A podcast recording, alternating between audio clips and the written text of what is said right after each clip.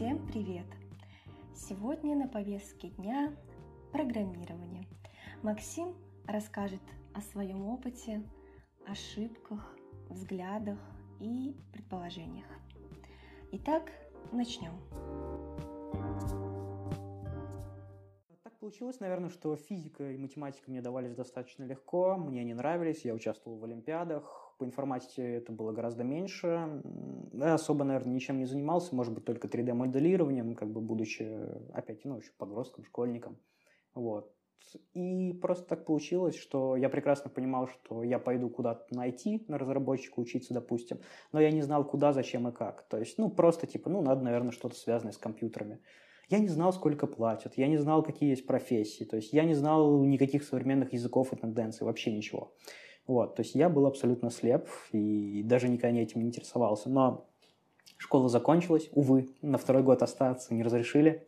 Поэтому пришлось куда-то выбирать, и удачно получилось, что у одного из одноклассников э, отец был, знак, э, был гендиректором одной из крупных IT-компаний. Сейчас, ну, сейчас крупная, тогда она была начинающая. Все относительно, конечно, да, там, не сравниваю, конечно же, ни с каким Гуглом, да, Google это мегакорпорация, вот, то есть, чтобы понимали масштабы.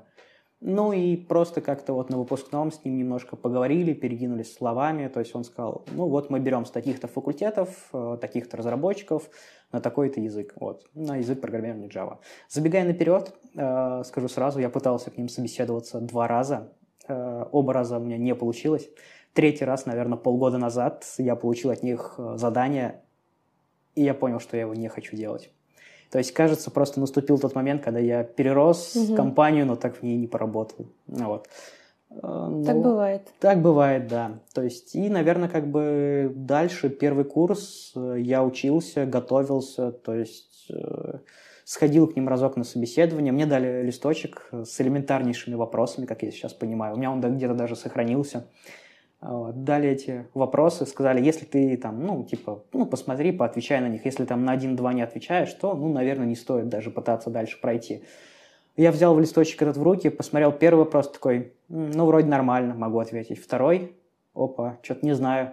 Третий, четвертый, пятый, ого, там еще и на второй стороне есть. Ну и как бы, собственно, взял этот листочек домой, сказал спасибо, угу. наверное, приду к вам через сколько-то. Они такие, да, приходи, наверное, через полгодика. Я такой, окей. Вот. Через полгодика я попробовал, я прошел немножко дальше, э, но не стал на самом деле устраиваться туда, потому что не получил офер. То есть все-таки я еще был недостаточно сильный. А потом мне достаточно, ну, как бы я занимался, учился, читал книжки. Вот, то есть, если кому-то интересно, это была Герберт Шилд, Java руководство для начинающих, если я правильно помню, полное. Там есть две версии у меня вот Начинал я с э, печатной версии, которая краткая. Вот. Соответственно, в дальнейшем прочитал полную, очень рекомендую. Угу. Потом мне повезло, как бы вот э, обучение дало плоды. Сразу скажу, я забрасывал программирование где-то на полгода. Я, как в тех мемасиках, типа, ну нафиг, буду проституткой. Вот. Но не сложилось, не взяли меня на панель. А, ну, на самом деле, конечно, утрирую. Просто забросил, понял, что не могу, как бы нужно передохнуть, э, позаниматься какими-то делами, то есть те, те же самые игрушки. На права я, по-моему, сдавал в конце первого семестра или, или в начале второго, ну вот что-то такое. Короче, mm-hmm. время просто ушло. Э, через полгода я такой, можно вернуться попробовать еще раз. Вот. Начал все заново, как бы зашел еще дальше, купил себе на под, на сервисе Java Rush подписка. Тогда это было стильно, модно, молодежно, оно только появлялось. Вот. То есть, вау, такой инновационный сервис в России. То есть понятно, что была куча бесплатных зарубежных аналогов, но в России это был первый вариант. Вот. Он очень плохо работал, угу. он прям был супер отвратительный, были кривые задачи, непонятно было, почему не проходит то или иное. Приходилось каждую задачу гуглить на гитхабе, как правильно. То есть не то, что ты неправильно написал решение неправильно, а просто там были какие-то специфические проверки, которых не должно быть. Там, допустим, что ты использовал именно это, а не вот это вот. И как бы из-за этого было очень много нервика с этим сервисом. И забегая наперед, я... Ой, по-моему, 5 тысяч стоила тогда подписка. То есть, ну, наверное, тогда это были хорошие, приличные деньги, то есть лет 7-10 назад. Вот. Но я, наверное, прошел... Студенческие годы. Ну, понятно, что мне помогли родители. То есть я, я не был бедным студентом, то есть у меня всегда были какие-то деньги там со стипендий, с подработок, там летом мог что-то пойти сделать. Те же донаты от зрителей, вот. А, но как бы суть в том, что, наверное, я всего прошел, наверное, треть от этого сервиса. Вот. То есть как бы... Но справедливости ради он дал хороший boost. То есть он дал хороший boost, понимание того, что нужно идти учить делать, там, заниматься и так далее. Я закончил учебу. Само собой, после того, как я закончил учебу, я понял, что я ничего не знаю. И это, наверное, э, самое главное – осознать, ну, в пути разработчика, в нормального разработчика, осознать, что ты ничего не знаешь. Вот, что то, что было в институте, абсолютно бесполезно и не имеет под собой вообще ничего. То есть, да, у тебя некоторые преподы были хорошие, они давали знания, давали возможность получать эти знания, но тебе их не было, так скажем, не было возможности где-то их отточить, применить и так далее. Вот. И получилось так, что я, наверное, где-то еще на полгода, на год я завис над... Э, да, ну, учебой, как бы, да, как бы это странно не звучало, да, 4 года учился, вот опять. Угу. Вот, то есть я продолжал учиться, э, также занимался, решал какие-то задачи, решал какие-то там интересные интернет-кейсы, изучал современный стек технологий, и при этом, конечно же, на что-то надо было жить, я начал заниматься репетиторством. С точки зрения, наверное, практики, это очень классная штука, потому что тебе обязательно приходят какие-то задания, они глупые, они маленькие, задачи для собеседований тоже решал, очень забавно. Ты говорил, что у тебя были моменты, когда ты разочаровывался в том, что ты делаешь, у тебя были такие провалы, можно сказать, твои, э, и что-то тебя всегда возвращало. Какая мысль была в твоей голове, которая тебя возвращала назад? Что тобой двигало в моменты отчаяния? Скука. Давай попробуй, то есть попробуй еще раз. На самом деле не знаю. Если так подумать, наверное, мне просто нужно было написать что-то для себя. То есть тогда на Твиче не было таких жестких правил, можно было пойти, взять бесплатный прокси-лист, там 10 тысяч IP-адресов, написать э, достаточно простой элементарный запросик, и вот у тебя уже не 5 зрителей, а 10 тысяч. Как бы, и вот такие вот вещи, которые я периодически делал, там, опять тот же самый чат-бот и так далее, они, наверное, и толкают на то, чтобы изучать все это дело дальше. То есть, э, грубо говоря, наверное, когда ты это делаешь не для кого-то, а для себя, то есть ты и двигаешься, ты растешь. То есть ты понимаешь, что типа, ага, вот тут вот, допустим, было бы здорово, если бы я мог сделать себе вот это вот. А здесь, допустим, было бы здорово, там, можно сделать себе вот это вот. То есть я в свое время как бы и какое-то мелкое, там, супер мелкое разрешение, расширение для хрома написал. Просто потому, что мне так было удобно. Такая мотивация получается для себя сделать, и ты это затягивает, и потом ты начинаешь уже дальше, дальше в этом развиваться, оно во что-то выливается в итоге. Хотя первоначально ты хотел, там какие-то минимальные у тебя были запросы для своей жизни, а выливается это во что-то более масштабное. И вот это вот тобой двигало, получается, что нужно что-то улучшить для себя. Например, человек, которому не нужно ничего там модернизировать в своей деятельности, его это не смотивирует, он не вернется к этому вот э, благодаря этой мысли, скорее всего. Значит, у кого-то там другие какие-то рычаги. Э, воздействия, которые работают на них. Ну да, еще, наверное, тот момент, то, что какие-то вещи, когда ты хочешь, ты их не получишь. Если это какая-то вещь, которая выходит за рамки стандартного, там, допустим, ты хочешь себе не донат с картиночкой, а донат с чем-то еще, я не знаю, там, э, с рулеточкой какой-нибудь, я не знаю, там, с отправкой чего-то, я не знаю, с автоматической отправки фото, если это какая-то порномодель там и так далее. Вот, то есть такие вещи, они не казуальные, для них нужно идти, нанимать себе какого-то отдельного разработчика и так далее – то есть, ну, наверное, как бы не было возможности просто где-то там пойти кого-то попросить, чтобы это сделал.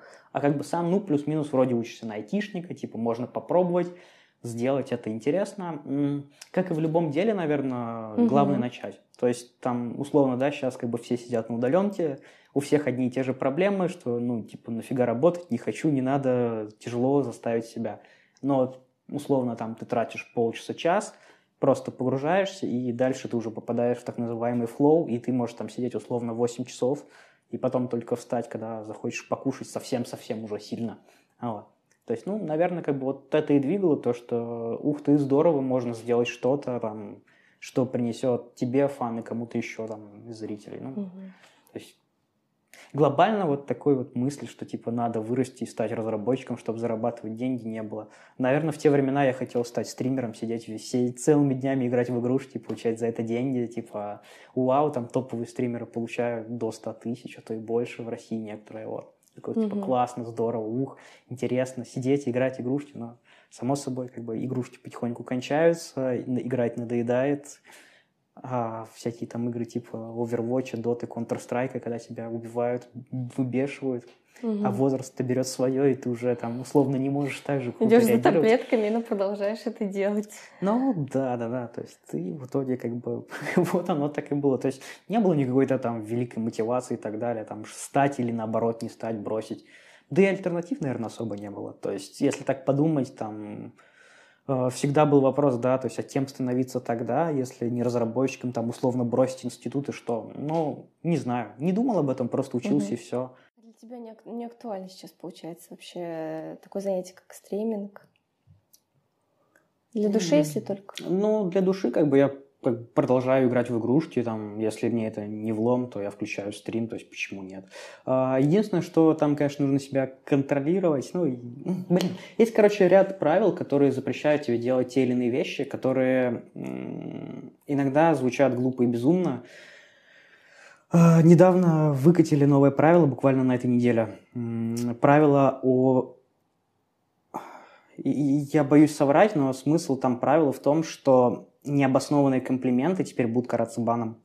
А, непонятно как, от кого, то есть в какую сторону. То есть то ли ты делаешь стримеру, то ли стример тебе делает необоснованные комплименты. То есть раньше это было просто запрет каких-то слов, действий, там, допустим, нельзя, ну, не знаю, там, какие-то жестокие вещи делать, там, обращение с животными, не знаю, там, ЛГБТ-комьюнити оскорблять, вот это вот прям вообще больная тема. Но я на самом деле просто подозреваю то, что конкретно чем сейчас я занимаюсь, оно просто рано или поздно надоест. И там уже встанет, наверное, вопрос такой, что, ну, опять, либо вопрос финансов, что вряд ли, вот, либо вопрос просто заинтересованности, да, чего-то учить новое и так далее. То есть, э, когда я решу что-то поменять, вопрос, будет ли достаточно поздно, или не будет, наоборот, угу. чтобы поменять вот так вот глобально свою профессию, да, чтобы пойти освоить медицину дополнительно. Потому что явно, как бы, чтобы программировать что-то для медиков, нужно достаточно хорошо разбираться и в том, и в другом. Плюс, скорее всего, это программирование немножко в другой сфере. То есть сейчас я программирую на уровне переложить данные из пункта А в пункт Б, и по большому счету это так и есть. То есть, ну, вообще рутина. Ну, вот, рутина, но которая нужна бизнесу а все-таки как бы программирование каких-то вещей, микропроцессоров, микроконтроллеров, там, компьютерного зрения и так далее, это абсолютно другие вещи, это та же самая математика, которая нужна, с которой я уже достаточно давно не сталкиваюсь. Вот. Ну и, конечно же, медицина. Эм, блин, все опять-таки ну, плавающее. То есть, если ну, все-таки... Да. да. То есть, если не хочешь там достичь чего-то за условные полгода и не ставишь перед собой задачу, не расписываешь какой-то условный родмап, то ты к нему как бы и не идешь. То есть, да, окей, ты можешь что-то делать и так далее. Но если ты все-таки поставил себе какую-то цель, ты каждый день выделяешь ей какое-то время, то, конечно же, ты придешь к результату гораздо быстрее. Не обязательно, что придешь, но угу. вероятность больше.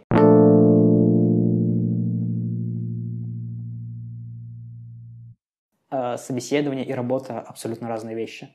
То есть оно не связано абсолютно. То есть навык проходить собеседование и навык работать вообще никак не коррелируют между собой. И это на самом деле больная тема в IT, как по мне. У меня был такой кейс, я не буду называть компанию. Э, компания достаточно большая, популярная, известная, э, в, том числе и как бы в обычных повседневных кругах, то есть не айтишных. Я пришел на собеседование, я прошел техническое собеседование, э, попал на собеседование к Team Lead, вот, и чувак решил сыграть на эффекте такой, что он типа большой, опытный чувак, там, типа, да кто ты такой, пришел тут ко мне, вот. Он не учил нескольких моментов, но об этом попозже. А, мы начали разговор, то есть он задавал какие-то простые банальные вопросы, ну, то есть, ну, банально прогрев перед собеседованием, снять стресс как бы с двух сторон, потому что собеседующий на самом деле тоже достаточно сильно стрессует, как бы, ну, это нормально, вот, то есть, ну, это обоюдный процесс. И после того, как прошло условное там 5-10 минутное общение, он задает первый вопрос, как он посчитал, и на самом деле после этого вопроса я для себя уже все решил, дальнейшее собеседование было не нужно. А, он меня спросил задачку по тригонометрии. И казалось бы, типа, ну окей, ладно, спросил и спросил, это странно. А я, так как я преподавал для школьников и готовил их к ЕГЭ и ОГЭ, о чем он не знал, вот, я эту задачку решил. А, но чувак, видать, не ожидал такого исхода, и он сказал, что я ее решил неправильно. Вот. Когда я спросил правильное решение, он выдал просто настолько глупую вещь, что там типа все мое решение невозможно после первой строчки, потому что там я сказал какое-то условие, которое он сам не понимал, что это условие означает. Вот.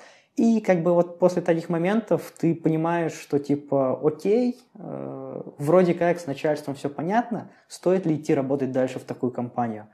Кому-то, наверное, стоит. То есть я для себя знаю, что я с таким начальством не сработаюсь, мне будет очень тяжело. Как бы я реш... принял решение, там, несмотря на офер, несмотря на деньги там, и так далее. То есть я сказал сразу для себя, нет, вот сюда, вот к этому чуваку я идти не могу, не хочу. Это не значит, что все такие. То есть нет, как бы в рамках одной компании много команд, много как бы тим лидов и так далее. То есть, ну вот конкретно этот может быть, он решил какой-то эксперимент провести, я не знаю. Когда я сам провожу собеседование, я могу там задать вопрос, и если э, рекрутер, о, если не рекрутер, получается, да, я рекрутер, а если э, собеседуемый как бы хочет спросить, типа, узнать, какой правильный ответ, то есть я отвечаю, почему нет. То есть если он хочет, это значит, что он заинтересован в правильном ответе, да, он заинтересован в том, что он развивается, в том, mm-hmm. что как бы вот он не пришел просто здесь, там, да, как студент и преподаватель, что типа, ну поставьте мне, пожалуйста, троечку, я пойду. Вот.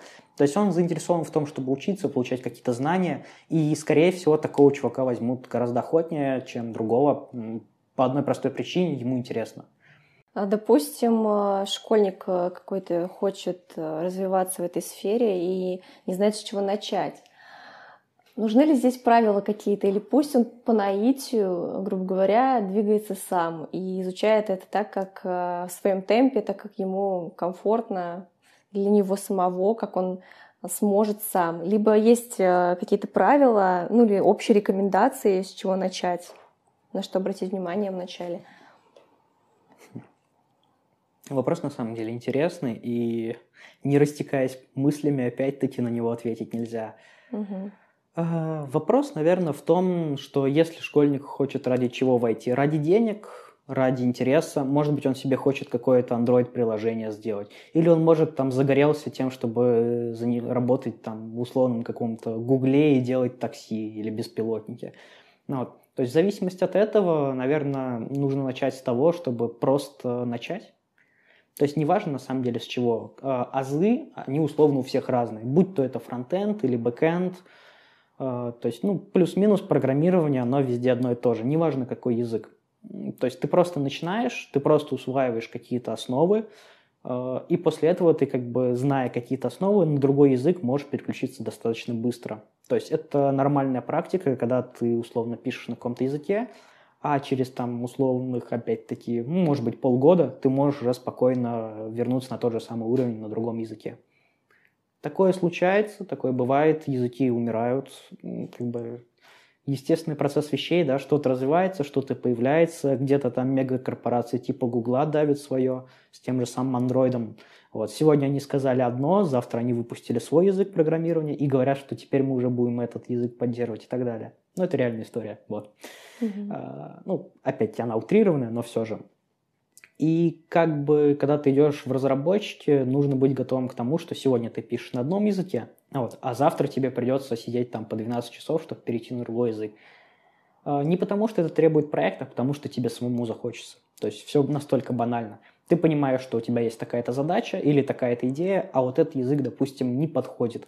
Или подходит для того, чтобы сделать это быстро, но он недостаточно производителен для того, чтобы это сделать там на миллионную аудиторию. Вот. И как бы получается, что все-таки нужно просто начать. То есть э, взять какого-то знакомого. Это, наверное, самый идеальный вариант, да, взять знакомого или найти где-то его в интернете. Есть комьюнити, есть сообщество, можно туда прийти, сказать, ребята, кто-нибудь, помогите, с чего начать. То есть там для Java это будут одни вещи, для PHP другие, там, для JavaScript третьи. Онлайн-ресурсов куча, книг куча английский, русский, все что угодно. Ребят, которые помогут в сообществе, тоже полно. То угу. есть, э, если человек хочет начать, нужно просто начать. То есть, нету никаких ограничений, да, там, типа, не входи, а то убьет. Да нет. На самом деле, разработчик – это такая же профессия, которая требует э, знать достаточно много, но при этом у тебя всегда под рукой есть Google, коллеги, как бы у каждого разный уровень, там, да, кто-то знает лучше одно, кто-то знает лучше другое, то есть, опять-таки, все знать невозможно, и уж тем более идеально. Иногда по глупости начинаешь такой, блин, напишу что-то свое, вот, и потом засаживаешься там на 50-100 часов, пишешь что-то свое, вместо того, чтобы открыть в Гугле первую ссылку и написать там таймер, который пищит через 5 минут. Э, и как бы, блин, то есть, когда ты учишься, это очень классно. То есть, это очень полезный навык, когда ты идешь и пишешь что-то сам, ты получаешь опыт, ты получаешь какие-то знания, ты получаешь какие-то шишки, ты получаешь грабли в лоб, но в конечном итоге это ведет к тому, что ты растешь, ты развиваешься, ты получаешь банально этот опыт о том, что да ну нафиг, лучше пойду в гугле набью. Угу. Вот. Но опять-таки, то есть, да, что нужно сделать первое? Просто сесть и начать. Открыть любую книжку, в любой книжке э, все начинается с того, что ты запуск... тебя учат запускать программу и выводить «Привет, мир». Вот. То есть как бы просто банально текст. Потом тебя учат складывать, э, там строчки какие-то выводить по-другому. Э, разрешают пользователю, там, пользователь введите свое имя, ты вводишь «меня зовут Иннокентий», вот, тебе говорят «Привет, Иннокентий, добро пожаловать в наш мир». Ну, вот, что-то в этом роде.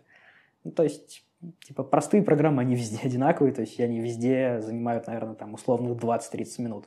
А если просто хотите понять, э, понравится вам или нет программирование, то сейчас, наверное, цифровой век очень отличный. Опять-таки монетизация, YouTube, видосики. Вот открываете любой YouTube, э, пишете там программирование для начинающих, какой-то любой язык. Там сейчас, наверное, самый популярный это JavaScript, потому что на нем весь веб построен, ну, весь интернет, да, простыми словами.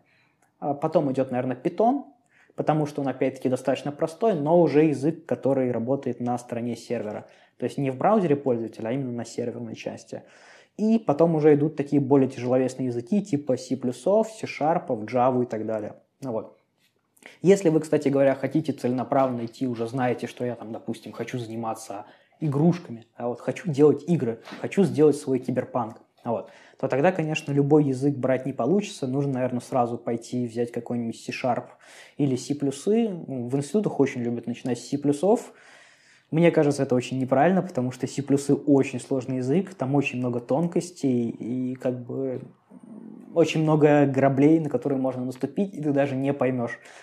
То есть, как бы, типа, а почему я наступил, а почему оно не работает и так далее. То есть, вот точно не начинайте с C++, разве что вы любите мазохизм, и вот серия Dark Souls вам очень близка.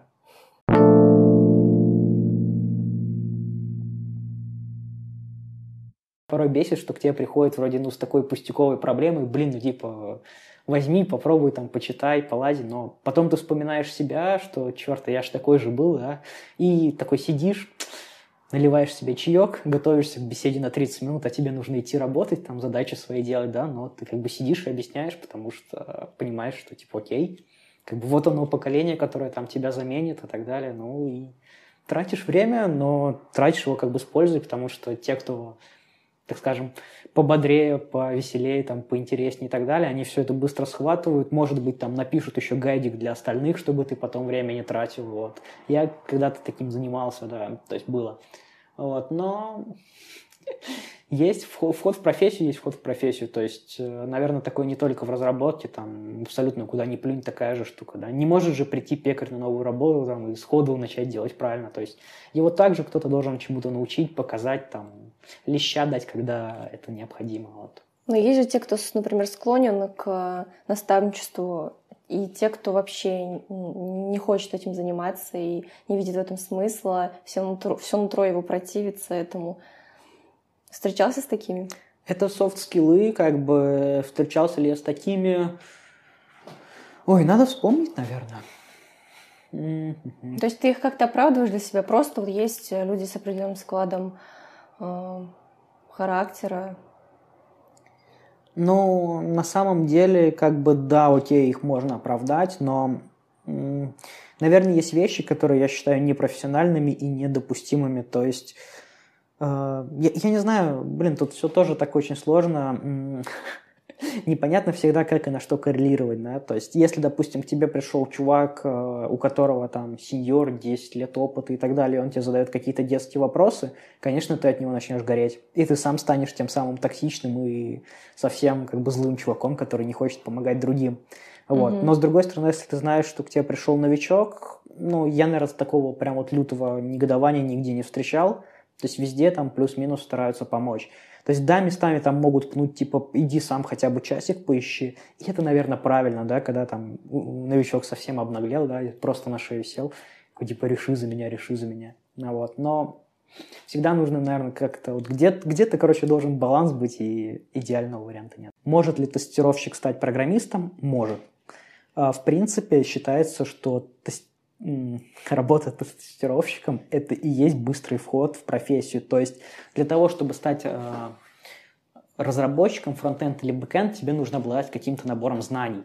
Вот. А тестеру не нужно как бы такой большой охват, то есть ему нужно достаточно поверхностно и гораздо меньше вещей, только то знать, что ему как бы э, поможет тестировать. Пускай там, допустим, это мануальный тестировщик, да, он тестирует руками, то есть руками кликает кнопочки и так далее. Конкуренция в IT остро ощущается, это давит или это мотивирует? Для новичков конкуренция очень острая. То есть, когда человек ищет первую работу, конкуренции очень много. То есть конкуренции очень много, и в IT, ну, и как бы ты не должен быть лучше всех, ты должен быть лучше своих э, конкурентов. Вот в чем момент. Э, и как бы это давит, но с другой стороны, если вы достаточно подготовлены к собеседованию и так далее, то есть проблем никаких не будет те же самые, как бы, всякие школы онлайн, Geekbrains и так далее, они, в принципе, отдельно затачивают, ну, то есть у них отдельно есть, условно, какой-то набор занятий, на котором они обсуждают, там, как составить CV, как получить, там, условный опыт, э, как вот устроиться на первую работу, как себя вести и так далее. Ну и плюс в интернете сейчас полно этой информации, которую я в, свою, в свое время тоже, как бы, потреблял, читал и так далее.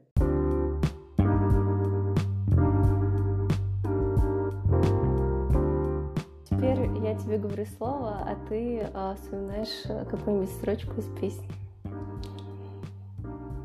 Ну хорошо, давай попробуем. День рождения. Э, по-моему, это чай вдвоем или что-то такое. День рождения у тебя, вокруг подарки. Да. Все, как, как да. Правильно. Ага. Засчитано. Э, было еще какой-то... Какая первая ассоциация, на самом деле, была день рождения, грустный праздник, но я не смог вспомнить э, песенку с этим связанную. Вот. Но, наверное, она тоже есть. Угу. Снег. А снег идет, а снег идет. Глюкоза, по-моему, если я правильно помню. Да, я думала, что вспомнишь, а снег кружится, летает, летает. Э, ну, помню, но вот первое вспомнил глюкозу. Угу. Песок. Э, я готов целовать песок, по которому ты ходила. Очень старая песня. Я даже не помню, кто и как она звучит, но вот строчка есть такая, да, точно. Ну, спасибо большое Ей, тебе. Все.